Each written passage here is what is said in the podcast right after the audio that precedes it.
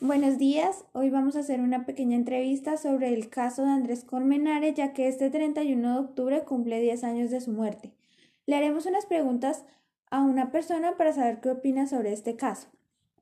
Bienvenida. Gracias. Primero, ¿cree usted que el padre de Andrés Colmenares tiene la razón cuando afirma que la muerte de su hijo no fue un accidente sino un asesinato?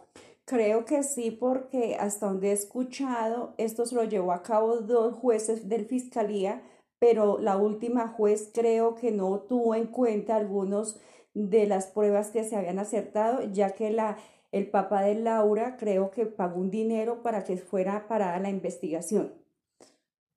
¿Cree usted que Laura y Jessica saben quién es el asesino de Andrés Colmenares? Creo que sí. Creo que sí, como lo comentaba anteriormente, ellos pasaron un dinero para comprar unos testigos, los cuales se encuentran en este momento en, en prisión. ¿Cree usted que la justicia colombiana dio un veredicto justo?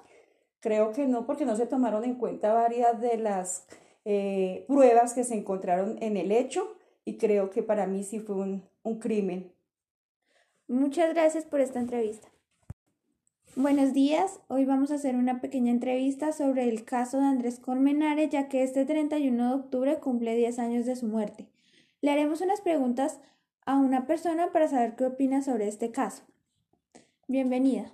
Gracias. Primero, ¿cree usted que el padre de Andrés Colmenares tiene la razón cuando afirma que la muerte de su hijo no fue un accidente sino un asesinato? Creo que sí, porque hasta donde he escuchado, esto se lo llevó a cabo dos jueces de fiscalía, pero la última juez creo que no tuvo en cuenta algunos de las pruebas que se habían acertado, ya que la, el papá de Laura creo que pagó un dinero para que fuera parada la investigación.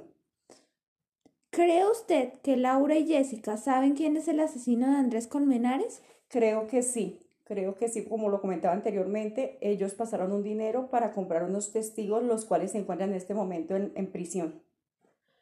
¿Cree usted que la justicia colombiana dio un veredicto justo?